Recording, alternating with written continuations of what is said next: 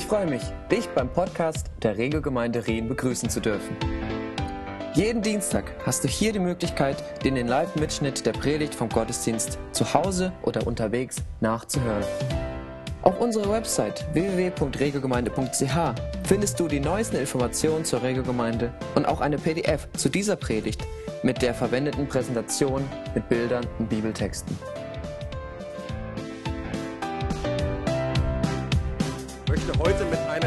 Zitat starten, das den Hauptgedanken der Predigt sehr gut auf den Punkt bringt. Und zwar heißt dieses Zitat, Gott spielt in meinem Leben keine Rolle. Ziemlich positiv, oder? Kann man das da sehen? Gott spielt in meinem Leben keine Rolle. Wäre super ermutigend, wenn es hier aufhören würde. Es geht aber noch weiter. Er ist der Regisseur. Aha. Mutter Prean oder Mama Prean, einige, die gerade die Jugend, die kennt sie vielleicht am besten. Gott spielt in meinem Leben keine Rolle. Nein, er ist der Regisseur.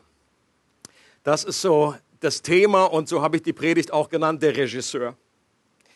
Und letzten Sonntag ging es um Frauenpower. Könnt ihr euch noch erinnern, für die, die da waren, Frauenpower. Und da haben wir gesehen, dass zu der Zeit, als Mose geboren wurde, auffällig viele Frauen zu mutigen Glaubensheldinnen wurden, die ihr Leben riskierten und in ihrer Schwachheit Gottes Kraft erlebt haben. Die hatten jetzt menschlich gesehen da damals nicht viel äh, äh, zu sagen, auszurichten, zu bewegen, neben einer großen Gestalt eines Pharaos, eines Herrschers. Aber Gott hat diese Frauen benutzt, um sogar diesem Pharao die Stirn zu bieten und seine Pläne über den Haufen zu schmeißen.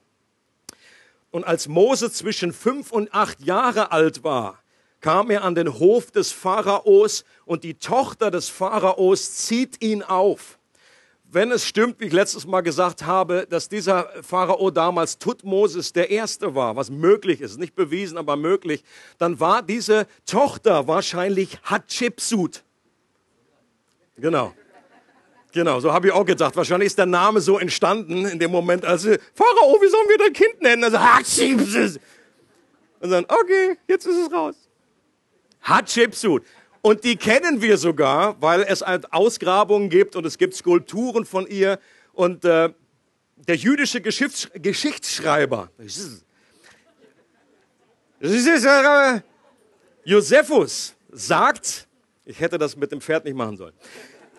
Der jüdische Geschichtsschreiber Josephus sagt, dass der Pharao keinen eigenen Sohn hatte und Mose deshalb als Thronnachfolger gehandelt wurde und vorbereitet wurde.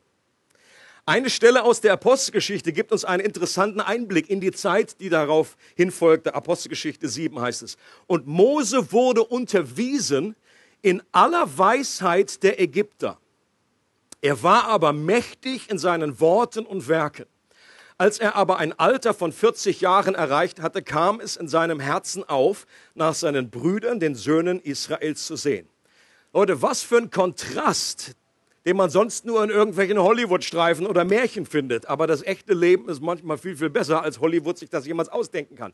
Stell dir ein Kind vor, das einem, in einem ärmlichen Slum irgendwo aufwächst und dann eines Tages mit der Air Force One nach Washington geflogen wird, dort vom Präsidenten und der First Lady adoptiert wird und im Weißen Haus aufwächst.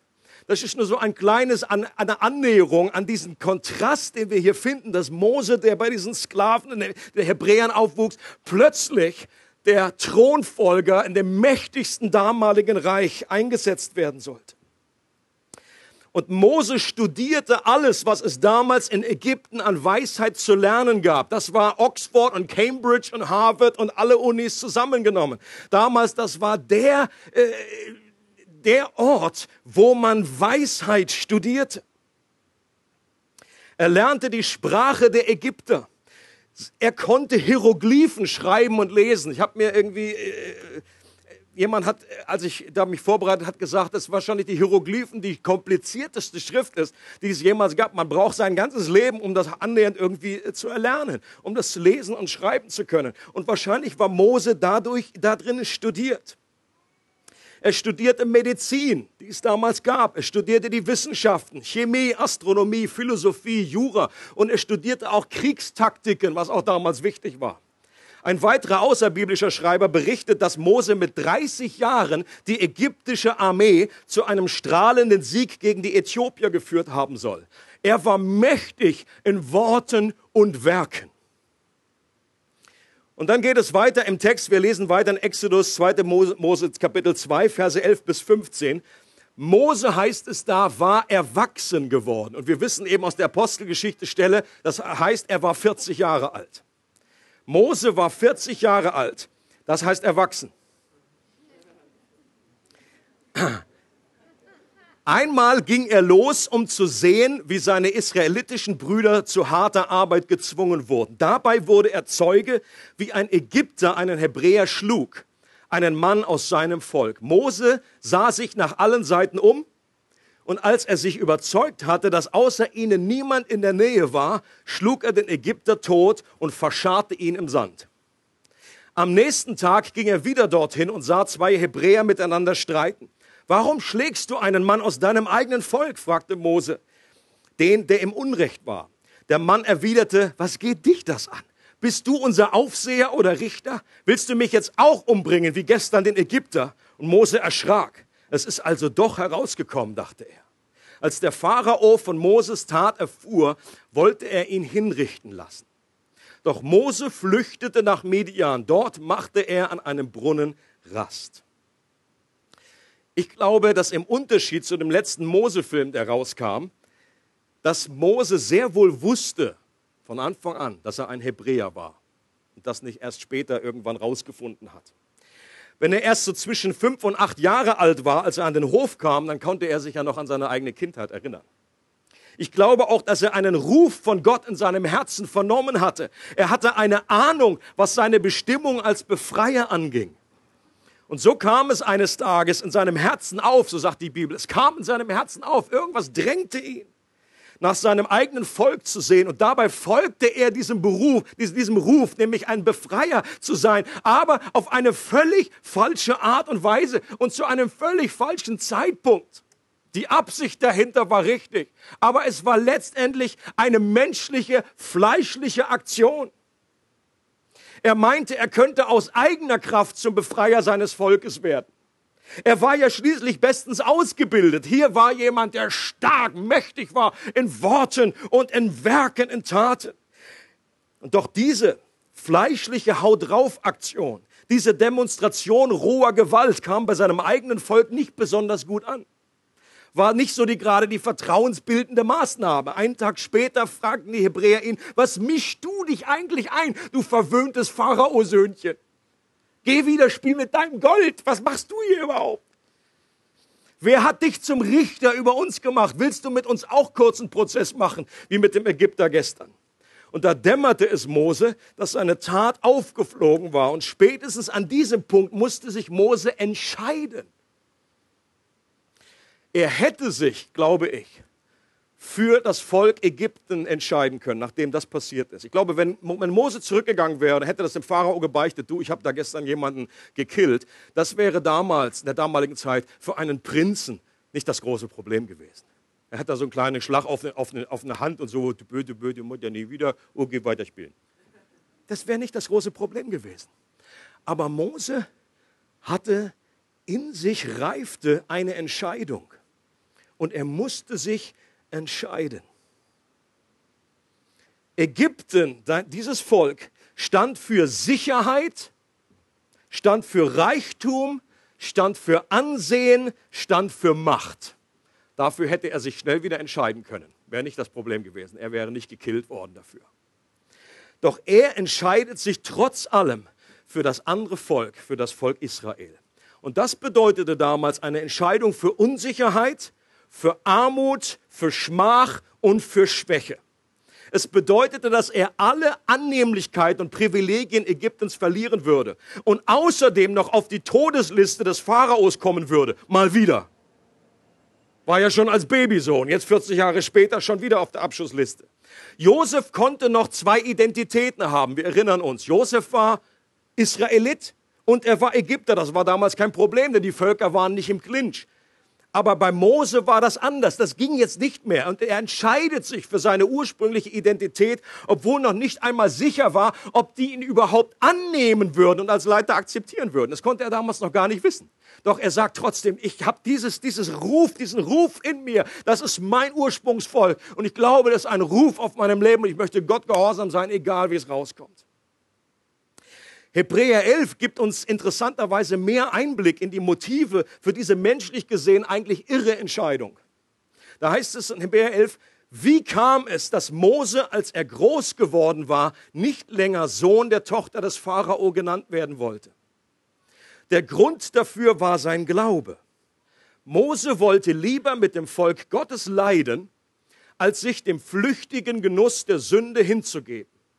Die Schmach, die er dadurch auf sich nahm, dieselbe Schmach, die auch Christus zu tragen hatte, bedeutete ihm mehr als alle Reichtümer Ägyptens, weil sein Blick auf die Belohnung gerichtet war, die Gott für ihn bereithielt.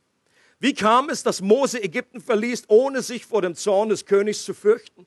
Der Grund dafür war sein Glaube. Mose ging entschlossen seinen Weg, weil er auf den sah, der unsichtbar ist. Einfach interessant, das macht die Bibel für mich so spannend. Hier im Hebräerbrief, Neuen Testament, kriegen wir einen Einblick in die Motive, die Mose im Alten Testament hatte, die gar nicht hier so klar aufgezeichnet sind. Gott hatte Mose Glauben geschenkt. Das ist der Punkt. Ein Glauben, der eine ewige Perspektive hatte und keine irdische. Und sich mit diesem armen, versklavten Volk zu identifizieren, war letztendlich ein größerer Scherz als alle Schätze Ägyptens zusammen. Und was Mose in seiner Entscheidung motivierte, war die Belohnung, die auf ihn wartete. Echter Glauben ist eine geistliche Sehfähigkeit. Er sah auf den, der unsichtbar ist. Oder wie David das ausdrückt, ich habe den Herrn alle Zeit vor Augen. Das geschieht, wenn wir Glauben bekommen haben. Und er entschied sich damals aus menschlicher Sicht zu einer völlig bescheuerten Richtung. Mit diesen Sklaven auf seinen ganzen Luxus zu verzichten, auf sein Prestige, auf sein Ansehen. Er wusste gar nicht, ob all das, was ich gelernt habe, mein ganzes Leben, kann ich das hier überhaupt jemals anwenden? Super toll, Philosophie, Zeugs, was ich da alles gelernt habe.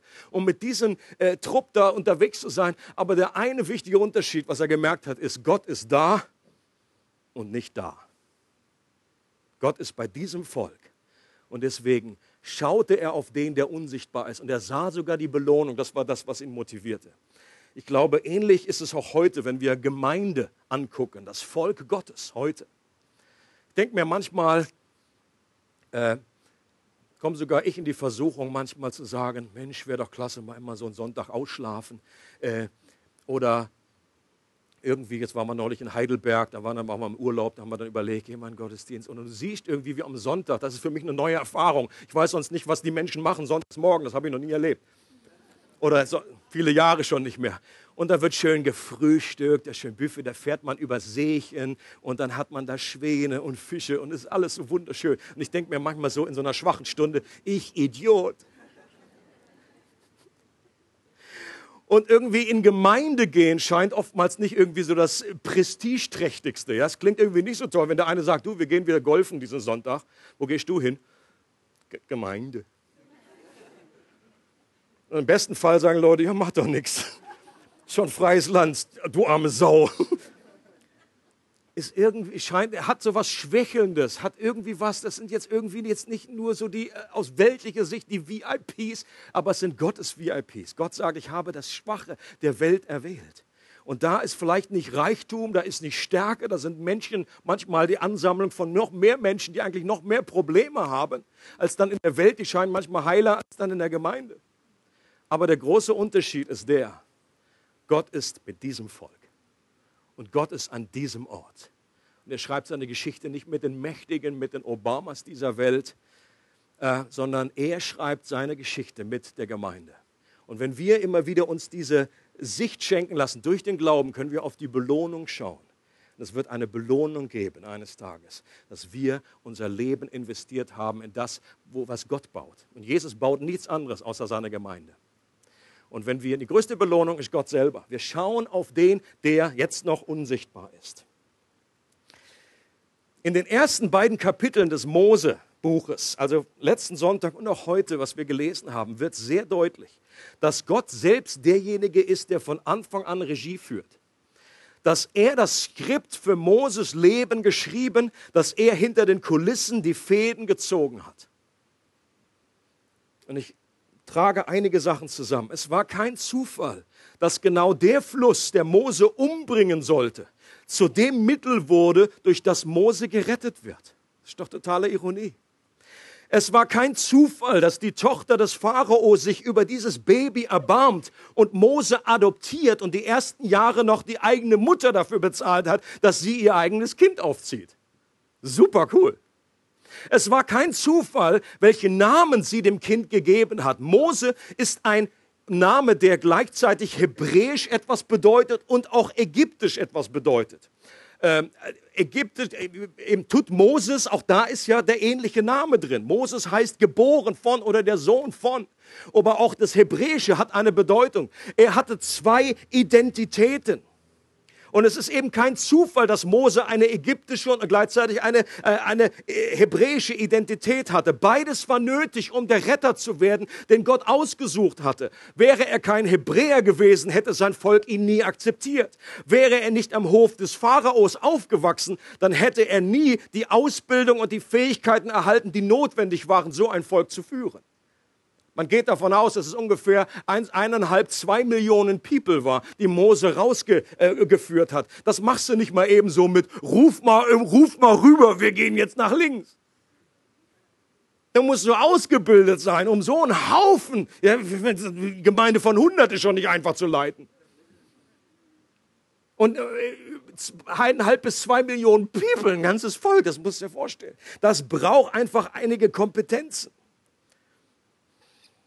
Und selbst die Bedeutung des Namens ist kein Zufall. Hatschepsut, oder wer auch immer es war, nannte ihn Mose, Mosche heißt es auf Hebräisch, weil sie ihn beim Schilf aus dem Wasser gezogen hat. Doch sein Name sagte mehr aus, als sie damals selbst verstehen konnte. Denn Mose selbst würde sein Volk am Schilfmeer aus dem Wasser ziehen und damit retten.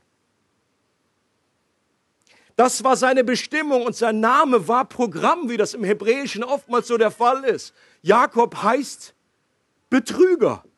Und genau das war er. Und irgendwann gibt ihm Gott einen neuen Namen und sagt, du sollst nicht mehr Betrüger heißen, du bist jetzt Israel. Das war seine neue Identität. Und auch Mose, der aus dem Wasser herausgezogen wird, zieht eines Tages die zwei Millionen Menschen aus dem Wasser. Natürlich Gott durch ihn, aber das war seine neue Identität. Und die Ironie ist, dass derjenige, der das Volk Gottes aus der Sklaverei Ägyptens retten würde, im Haus des Pharaos aufwachsen, von ihm selbst ausgebildet und bezahlt wird. Äh, Leute, sowas kriegt nur Gott hin. So ein genialer Schachzug kann sich nur Gott ausdenken. Er ist der Regisseur. Gott ist souverän. Und er schreibt das Drehbuch des Lebens. Und Gott benutzt sogar die schlimmsten Ereignisse und sogar das menschliche Versagen, um seinen Plan zu erfüllen. Wenn der Pharao nicht den Auftrag zum Kindermord gegeben hätte, dann wäre Mose nicht in den Hof des Pharaos gekommen. Wenn Mose nicht den Ägypter erschlagen hätte, Natürlich eine, ein völliger Fehler. Das war falsch. Das war ein fleischlicher Arm. Das war seine eigene Kraft. Hier hat Mose verkackt. Aber wenn das nicht passiert wäre, wäre er nie zu der Entscheidung für das Volk Israel gedrängt worden. Er wäre nicht geflohen, um die nächsten 40 Jahre in der Wüste zu landen, was eine weitere wichtige Vorbereitungszeit für Mose war, ohne die Gott ihn nicht hätte gebrauchen können. Leute, ich möchte, dass wir das verstehen, wie genial Gottes Wege sind, dass selbst da äh, in dieser geheimnisvollen Zusammenwirken zwischen menschlicher Freiheit und Gottes Vorhersehung und seinen Plänen, wie sich das gegenseitig bedingt und wie wir es gar nicht schaffen können, irgendwie die Pläne Gottes völlig zu untergraben und die zum Ende zu bringen. Und Gott baut die ganzen Fehler und das ganze Elend und das Leid schon mit hinein in seine, in seine, in seine Pläne. Ich habe letztes Mal gesagt, dass, dass das Alte Testament oftmals ein neutestamentliches Prinzip illustriert, damit wir dieses Prinzip, das aus dem Neuen Testament kommt, äh, veranschaulicht sehen, weil wir beides brauchen, damit dieser geistliche Groschen fällt. Und die Frage ist, welches geistliche Prinzip wird hier im Alten Testament illustriert? Und ich glaube, dieses Prinzip wird in Römer 8, 28 folgendermaßen zum Ausdruck gebracht. Das eine aber wissen wir. Wer Gott liebt, dem dient alles, was geschieht, zum Guten. Dies gilt für alle, die Gott nach seinem Plan und Willen zum neuen Leben erwählt hat. Ich lese es noch einmal. Leute, weil das, das Problem ist, das ist uns so vertraut, dieser Vers. Aber die Sprengkraft und die gewaltige Verheißung, was dieser Vers beinhaltet, das ist jenseits von allem, was wir uns vorstellen können. Wenn ein Zentimeter das weiter heute in euer, euer Herz fällt und in mein Herz fällt, dann bin ich happy. Weil das kann unser Leben von morgens bis abends, von jetzt bis zu deinem Ende, da auf deinem Sterbebett, kann es prägen und eine unglaubliche Freiheit bringen. Gott verspricht hier Folgendes. Er sagt, das eine aber wissen wir. Paulus sagt, das wissen wir. Weißt du das auch? Und nicht nur hast du es mal gehört, sondern weißt du das? Ich weiß das, ich weiß das, ich weiß. Wer Gott liebt, dem dient alles, was geschieht. Und hier steht wirklich alles. Ich habe es nachgeschaut, Griechisch, Hebräisch, äh, äh, äh, Hieroglyphen. Alles, was geschieht zum Guten. Dies gilt für alle, die nach Gott, die Gott nach seinem Plan und Willen zum neuen Leben erwählt hat. Was für eine Verheißung. Hier wird tatsächlich behauptet, dass Gott nicht nur im Leben von Mose Regie führte, nicht nur auf seinen krummen Wegen gerade schrieb, nicht nur aus seinem Minus Plus gemacht hat, sondern dass dies für alle Kinder Gottes gilt. Es gilt für alle, die Gott lieben und von Gott erwählt wurden. Und jeder, der Gott liebt, der weiß, dass er von Gott erwählt wurde. Sonst würde er Gott nicht lieben. So einfach ist das. Und so wie Gott Mose Glauben geschenkt hat, so tut er das heute auch noch. Gott verändert unsere Herzen. Er schenkt uns eine Liebe zu ihm. Manchmal geht das sehr, sehr schlagartig. Spektakulär irgendwie, aber meistens ist es ein schleichender Prozess über mehrere Tage, über mehrere Wochen, Monate, manchmal sogar Jahre, dass da unser Herz verändert wird, dass Gott uns realer wird, dass wir ihn lieben. Vorher war er uns gleichgültig, war die Bibel verstaubt, war mir alles egal. Früher habe ich Gott mich nicht interessiert. Ich habe auch irgendwie hier oben an ihn geglaubt und ich wusste, da gibt es irgendwie was. Aber dieser Gott der Bibel, der war mir eigentlich wurscht und er lässt uns den Unsichtbaren sehen. Das geschieht durch den Glauben. Im natürlichen Zustand, sagt die Bibel, sind wir blind. Wir sehen diesen Gott nicht. Und wir drehen uns eigentlich nur um uns selber. Wir wollen unser Leben selbst gestalten. Wir wollen gar nicht, dass irgendjemand anders die Regie führt für unser Leben. Das wollen wir gefällig selber machen. Ich will, dass jetzt dieser Akt drankommt. Ich möchte, dass jetzt hier die, die, die, Bühne aufgeht. Ich möchte, jetzt, dass das jetzt passiert. Jetzt soll die Hochzeit gefällig stattfinden. Und dann sterben, dieser Sterbeakt, jo, der kommt halt dann irgendwann ganz, ganz spät. Ich möchte das selber in der Hand haben. Wir kreisen nur um uns selbst und wir brauchen ein Wunder, sagt die Bibel, damit wir von diesem Kreisen um uns selbst befreit werden können und dass wir Gott zum Mittelpunkt unseres Lebens machen können, dass er wieder die Sonne wird unseres, unseres Universums. Daher kommen alle Probleme in unserem Leben und grundsätzlich der Menschheit dass wir Gottes Herrlichkeit aus dem Zentrum weggenommen äh, haben, dass wir selber uns in den Mittelpunkt gestellt haben. Und Jesus ist gekommen, um uns von dieser Gravitation, von diesen Kreisen um uns selbst zu befreien, um dass wir Gott wieder sehen können und er zum Mittelpunkt wird.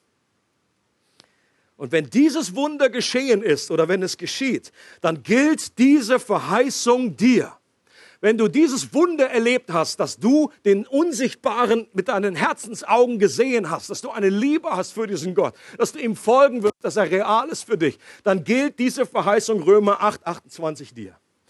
Alle Dinge, alles, was dir passiert, denk zurück, die letzte Woche, die letzten Jahre, alles, was in deinem Leben passiert ist, the good, the bad and the ugly, alles in deinem Leben kann Gott nehmen und zu etwas Gutem verwandeln. Das ist Gottes Spezialgebet und das schafft nur er. Und die Ironie ist die, erst wenn wir aufhören, uns um uns selbst zu drehen und Gott in den Mittelpunkt zu stellen, erst wenn wir das tun, werden wir erleben, dass sich Gott in seiner Liebe plötzlich um uns dreht. Das ist die Ironie. Die Sünde ist, dass wir uns selber um uns selber nur drehen wollen.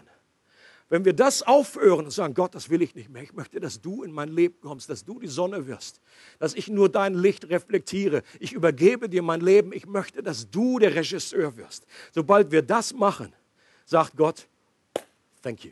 Darauf habe ich gewartet. Und jetzt kann ich Himmel und Erde in Bewegung setzen, um dein Leben zu gestalten. Und dann dreht sich Gott interessanterweise um uns. Und das ist interessant.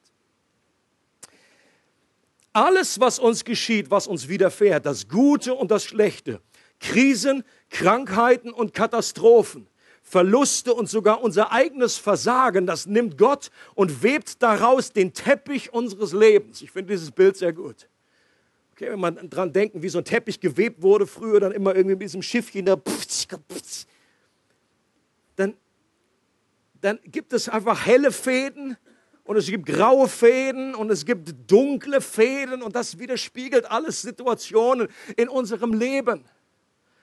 Aber das Geniale ist, dass durch dieses, diese Vielfältigkeit, durch das Bunte, auch wenn es da irgendwie eine lange Phase schwarze Fäden gibt, dass Gott daraus ein Muster macht, was letztendlich gut anzuschauen ist. Alle Dinge dienen uns zum Guten. Wirklich alle Dinge. Und auf ewige Sicht kann unser Leben nicht wirklich vermurkst werden. Auf ewige Sicht kann unser Leben nicht wirklich vermurkst werden. Ich glaube, dass wir das noch nicht mal selber schaffen, weil wir nicht stärker sind als Gott. Und äh, ich habe in meinem Leben erlebt, und ich, ich weiß es auch von, von aus dem Wort Gottes und von anderen Gesprächen mit anderen Menschen, selbst wenn wir ähm, große Verluste erlebt haben, ob eine Freundschaft zerbrochen ist, ob unsere Ehe zerbrochen ist, ob durch einen großen äh, Schicksalsschlag irgendwelche Krankheiten in unserem Leben sind, die wir mal nicht irgendwie so abstellen können oder mit so einem Zauberstab so zing, und selbst wenn wir gebetet haben lange Zeit und Dinge bewegen sich nicht, oder selbst die Sünden in unserem Leben, wo wir immer und wieder um denselben Berg gehen, Gott kann wirklich diese Dinge benutzen, um uns in einer gesunden Art und Weise zu zerbrechen. Will Gott, dass wir sündigen? Nein. Kann Gott etwas aus diesem Guten machen, wenn aus der, aus der Sünde etwas Gutes machen, so rum? Yes. Zum Beispiel können wir erkennen, wir bekommen eine Barmherzigkeit für andere Menschen, die wir vorher nicht hatten. Wenn du zu einem Seelsorger gehst und der kann überhaupt nicht nachvollziehen, was, dein, was dich bewegt, dann bist du bald wieder draußen. Aber wenn du zu einem redest, wenn du etwas beichtest zu einer Person, die sagen kann, ich weiß, ich weiß, wo du herkommst. Ich bin genau da gewesen an diesem Punkt auch. Ähm, oder wenn du zum, zum ersten Mal mehr und mehr durch diesen Zerbruch erkennst, dass du wirklich erlösungsbedürftig warst, dann hat Gott etwas Gutes gemacht aus diesem Zerbruch und aus diesem Negativen. Es gibt einen berühmten äh, Katechismus, das waren so äh, äh, Lehren, die damals zusammengeschrieben wurden, wo der Glaube äh, eben durch, formuliert wurde. Ähm, und es gibt den Heidelberger Katechismus, der kommt aus dem Jahr 1563. Und zu dem Thema, äh, dass Gott alle Dinge zum Guten wirkt, sie haben das so ausgedrückt damals. Und es geht immer so aufgebaut, dass eine Frage gestellt wird und dann kommt eine Antwort. Und die Frage 1, damit geht das Ding los. Ganz kleines Ding, kannst du auf Toilette lesen. Frage 1, was ist dein einziger Trost im Leben und Sterben? Antwort, dass ich mit Leib und Seele im Leben und im Sterben nicht mir, sondern meinem getreuen Heiland Jesus Christus gehöre. Er hat mit seinem teuren Blut für alle meine Sünden vollkommen bezahlt und mich aus aller Gewalt des Teufels erlöst. Und er bewahrt mich so, dass ohne den Willen meines Vaters im Himmel kein Haar von meinem Haupt kann fallen, ja dass mir alles zu meiner Seligkeit dienen muss. Auch wenn es ein bisschen altbacken ausgedrückt ist, aber ich liebe das wie das hier auf den Punkt gebracht wird. Das ist genau, was Jesus gesagt hat. Kein Haupt wird, äh, ihr könnt das nicht grau machen oder weiß oder schwarz oder wie auch immer gefärbt. Und äh, Gott passt auf, oh, ist bei euch, er ist mit euch. Und dass Gott souverän ist, dass er der Regisseur unseres Lebensskriptes ist, diese Erkenntnis ist kostbarer als Gold. Diese Wahrheit ist nicht immer einfach zu erfassen. Ich könnte euch eine Story nach der anderen erzählen, aus, aus Männern und Frauen aus der Kirchengeschichte, die in ihrem Leben damit gekämpft haben. Wie ich auch weiß, dass es Menschen unter uns gibt, die das nicht einfach finden, dass Gott souverän ist, dass er Dinge vorherbestimmt, dass da eine Erwählung, dass das alles in der Bibel steht. Und da gibt es viele, Jonathan Edwards, ein Georg Müller, die haben alle gesagt, Mensch, ich habe da eine Zeit gehabt in meinem Leben, da habe ich echt gekämpft mit diesem Thema. Ich fand das nicht super fand das gar nicht so toll, aber dann kam ein Moment, wo ich da auch so eine Art Bekehrung erlebt habe und wo auf einmal mir sich der Himmel da neu geöffnet hat. Und das, auf einmal war diese Lehre süß, herrlich und hat eine unglaubliche Freiheit gebracht. Wenn wir diese Wahrheit richtig erfassen, wenn sie uns mal gepackt hat, dann gibt sie unserem Glauben eine Festigkeit, eine unerschütterliche Gewissheit und Sicherheit und hilft uns auch, Leid und Katastrophen anders einzuordnen in, unserem eigenen Leben, aber auch in dem Leben wenn wir Nachrichten anmachen, die Flüchtlingskatastrophe, ihr habt wahrscheinlich alle das Bild gesehen. Die Frage ist, ob dieses Bild hätte gepostet werden sollen von diesem Dreijährigen, der da am Strand liegt oder nicht. Aber jetzt ist es nun mal draußen. Aber es ist ein unglaublich trauriges Bild, was diese ganze Tragödie irgendwie so auf den Punkt bringt, zusammenfasst. Aber es erinnert mich auch ein bisschen an die Tragödie, die damals stattgefunden hat, als Pharao gesagt hat, alle jungen Babys sollen in den Nil geschmissen werden. Wie viele Babys sind da rumgeschwommen im Nil? Was für eine Katastrophe. Aber Gott hat selbst in dieser Katastrophe noch einen Plan gehabt. Er hatte sich nicht verabschiedet, er hat nicht gesagt, diese Welt, das überlasse ich ihrem eigenen Schicksal. Nein, er hat auch mitten durch das Leid, durch den Schmerz einen Plan gehabt. Glaubt doch bloß nicht, dass das nicht Gott auch ist, der einen Plan verfolgt, dass diese Flüchtlinge von A nach B kommen. Und das bedeutet auch nicht, dass wir jetzt irgendwie fatalistisch sind. Ja, wie es Gottes Plan ist, also, dann helfen wir nicht. Das ist ja nicht das, was die Bibel sagt. Wir glauben an die Souveränität Gottes und gleichzeitig haben wir einen Auftrag, Menschen zu helfen, barmherzig zu sein, großzügig zu sein, jetzt zu helfen. Aber Gott verfolgt doch einen Plan mit dieser Welt. Und wir hören dann meistens erst hinterher, wie viele Menschen dann zum Glauben gekommen sind. Ich habe erst neulich wieder ein Video gesehen von Ägypten, was da für eine gewaltige Gebetsbewegung, also jetzt vom heutigen Ägypten, nicht von Pharao, was jetzt für eine Gewalt, ja, so alt bin ich auch wieder nicht, was für eine gewaltige Gebetsbewegung, da sind, da sind momentan Menschen, da wird zum Gebet aufgerufen und Tausende von Menschen kommen. Leute, und dann wissen wir, dass Erweckung ist. Ja, nicht fancy irgendwie hier Show und irgendwie, was weiß ich, Laserbeam und Dingens zu Worship. Da kriegst du heute schon mehr Massen. Wenn du aufrufst, wir machen eine Gebetsveranstaltung, wo tausend Leute kommen, dann weiß das Geist Gottes dahinter. Und was da passiert und die alle sagen, wie aus einem Guss, dieses, was hier kaputt gegangen ist um uns rum, die Reiche dieser Welt, wie sie alle zerfallen sind, wie unsere Träume zerbrochen sind, und jetzt sind wir an einem Ort, wo wir empfänglich sind für das Reich Gottes und für die gute Botschaft. Jesus ist die Antwort. Und jetzt wissen wir auch, was die Frage ist. Und das wissen heute viele Menschen nicht. Wenn du sagst, Jesus ist die Antwort, dann sagen die im Fett, die Made im Speck. Pff, wofür? Ich bin versichert. Ich habe einen Kühlschrank voll. Mir geht es gut. Ich lebe auf meiner Insel. Aber erst wenn Leid unser Leben trifft, wenn es ein Erdbeben gibt, wenn es große, wenn es Armut gibt, dann fragen die Menschen wieder, was, wo könnten wir uns, wo gibt es echte Hoffnung? Die Wahrheit, dass Gott souverän ist, bietet außerdem den besten Nährboden, um in unserem Leben etwas zu riskieren und mutige Schritte zu gehen. Okay? Das ist mit eines der Unterthemen von dieser Serie. Wir wollen Dinge mutig angehen. Wir möchten, wie die Hebammen damals, wir wollen etwas riskieren für Gott. Nicht jetzt, um zu beweisen, wie toll wir sind, sondern um zu zeigen, wie mächtig Gott mitten in unserer Schwachheit ist. Und es ist interessant, dass letzten Sonntag war der Betonung mehr auf dem, was die Menschen gemacht haben, dass sie sich entschieden haben. Die wussten ja nicht ständig, was da jetzt rauskommt, wenn wir jetzt irgendwie den Mose da irgendwie, die konnten nur hoffen, die konnten beten, sie packen, sie überlegen, sie planen, das schließt sich nicht gegeneinander aus. Aber sie haben etwas riskiert und Gott hatte das hineingewoben in seinen souveränen Plan. Und das ist der beste Nährboden. Und selbst wenn etwas schief geht, wenn, wenn Gott all das verwandeln kann, wenn wenn Gott sogar das, was Mose da irgendwie äh, ver verbockt hatte, wenn das hineingewoben werden konnte in seinen genialen Plan, dann ist es eine Freiheit, dann setzt uns das frei, Schritte zu gehen, aufs Wasser zu gehen, selbst wenn wir mal untergehen. Jesus ist da. Jesus kurzes, kürzeste Gebet in der Bibel ist, Herr, hilf! Das kürzeste Gebet von Petrus, Herr, hilf mir! Und Jesus, ja, okay, ist gut, bin da. Und nicht, weil Jesus uns immer verspricht, dass jeder Schritt des Risikos, jede Glaubenstat immer irdisch gesehen einen Erfolg bietet. Das ist nicht das, was die Bibel verheißt. Aber auf lange Sicht verheißt sie immer, dass Gott für uns ist, dass er sich freut an unseren Schritten des Glaubens, dass er sich freut über unseren Gehorsam. Das ist der Maßstab für Erfolg aus Gottes Sicht.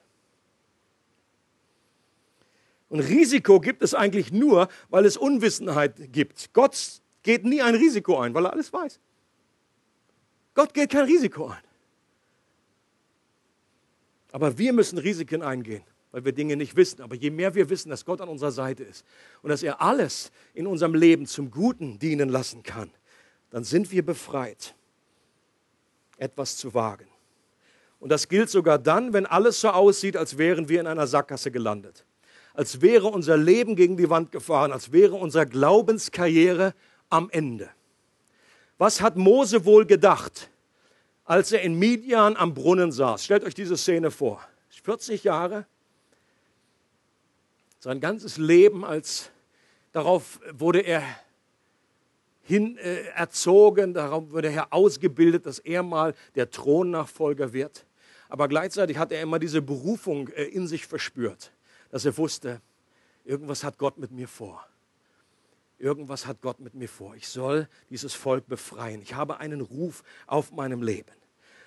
Aber jetzt erschlägt er diesen Mann und alles fliegt auf. Er ist auf der Wanted-Liste äh, als, als Staatsfeind Nummer eins. Er wird verfolgt. Und jetzt sitzt er da in Midian, irgendwie auf dem Abstellgleis in der Sackgasse, sitzt er am Brunnen und es verfüllt wahrscheinlich sich sehr, äh, badet sich in Selbstmitleid und überlegt sich, meine Güte, ich habe es total verbockt. Mein Leben ist vorbei. Game over.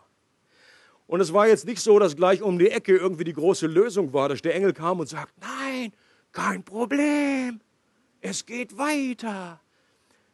Was danach kam, sind 40 Jahre, müssen wir uns auf der Zunge zergehen lassen, 40 Jahre als Schafhirte. Der große Mose, mächtig in Worten und Taten. Ist jetzt, kümmert sich jetzt um Schafe. Und es waren noch nicht mal seine eigenen. Okay? Super Job Description. Was machst du so? Schafe. Hast du was anderes gelernt? Pharao. Warum machst du das nicht mehr? Verkackt. ich hab's vergeigt. Ich hab's vergeigt. Und er konnte nicht wissen, dass seine wahre Stunde noch kommen wird. Dass der Regisseur noch den entscheidenden Schlussakt geschrieben hatte. Und das gilt auch für unser Leben. Das ist erst dann vorbei, wenn der letzte Vorhang gefallen ist. Vielleicht sitzen jetzt hier auch einige unter uns, die sich so fühlen, als würden sie an diese Brunnen sitzen. Irgendwie geflohen, irgendwie in einer Sackgasse. Wie gedacht, meine geistliche Karriere ist irgendwie vorbei. Was soll der jetzt noch kommen? Midlife Crisis. Entweder ich kaufe mir eine Harley oder. Was soll da jetzt noch kommen? Und ich möchte euch einfach Mut machen an dem Beispiel von Mose. Selbst wenn sich da nicht in diesem Leben nicht alles dann so wunderbar Hollywood-mäßig dann noch positiv entwickelt und wir dann noch irgendwie so einen ähnlichen Auftrag bekommen wie Mose und dann nochmal zwei Millionen Menschen irgendwie nach Zürich führen. Aus ewiger Perspektive ist unser Leben dann ein Erfolg, wenn wir von Basel nach Zürich, wenn unser wenn unser Leben, wenn wir an Jesus bleiben, wenn wir ihm gehorsam bleiben, dann ist unser Leben ein Erfolg. Der äußere Wertemaßstab, ob es irgendwie erfolgreich war in der Welt, selbst in der christlichen Welt, ist nicht so entscheidend. Mose wurde zum Retter, weil er abgelehnt wurde. Das ist interesting. Er wurde zum Retter, weil er gehorsam blieb, auch wenn es so aussah, als wenn er verlieren würde. Und das erinnert uns an den wahren und besseren Mose. Auch Jesus hatte zwei Identitäten, wie Mose. Jesus hatte zwei Identitäten, auch das war Voraussetzung dafür, dass er unser Retter werden konnte. Er hatte eine göttliche Identität und er wurde Mensch, damit er eine menschliche Identität bekam. Auch Jesus war in der Wüste nicht 40 Jahre, sondern wie viele Tage? 40. Kein Zufall. Als er am Kreuz hing, da sah auch alles nach Sackgasse und Niederlage aus. Ähnlich wie Mose am Boden. Er sagte, okay, over. Jedenfalls dachten das die Jünger. Doch diese scheinbare Schwachheit war die größte Demonstration der Macht Gottes. Dieses scheinbare Versagen war die genialste Rettungsaktion aller Zeiten. Meekness and Majesty. Wer Gott liebt, dem dient alles, was geschieht, zum Guten. Und ich möchte das in eure Herzen hineinbrennen. Und ich möchte, dass das wirklich dort montags morgens und dienstags morgens und mittwochs abends immer wieder erschallt. Gott spielt in deinem Leben keine Rolle. Er ist der Regisseur. Wenn du, gibt es irgendjemand, der den Film Chloe noch nicht gesehen hat? Mal Hände hoch, es ist nicht schlimm, keine Sünde. Okay. Chloe ist, äh, so heißt die Tochter von Walt äh, und Annie. Und ich kenne fast keinen Film oder keine Story. Und das Gute an dieser Story ist, sie ist in unserer Mitte mit wir haben es mit beobachten können, live, weil sie eine Zeit lang hier gelebt haben. Ich kenne fast keine moderne Illustration, die das Gott, der Regisseur ist, so gut veranschaulicht. Wir haben Mose aus dem Alten Testament und Chloe aus dem Neuen Testament. Right? Wie Gott einem, einem Mann schon einen Namen hinein, ich will nicht zu viel verpetzen, schaut euch den Film an, ihr googelt, ihr könnt einfach Vimeo aufmachen und da Chloe eingeben, Chloe, oder, äh, äh, ähm, wie heißt Moving Works, oder? Moving Works, auf jeden Fall. Ihr findet das, es ist deutsch übersetzt äh, mit Untertiteln, dass es jeder verfolgen kann. Ist einfach eine geniale Story, wie Gott aus Minus Plus macht und wie Gott schon vorher weiß und die Geschicke lenkt und er der Regisseur ist.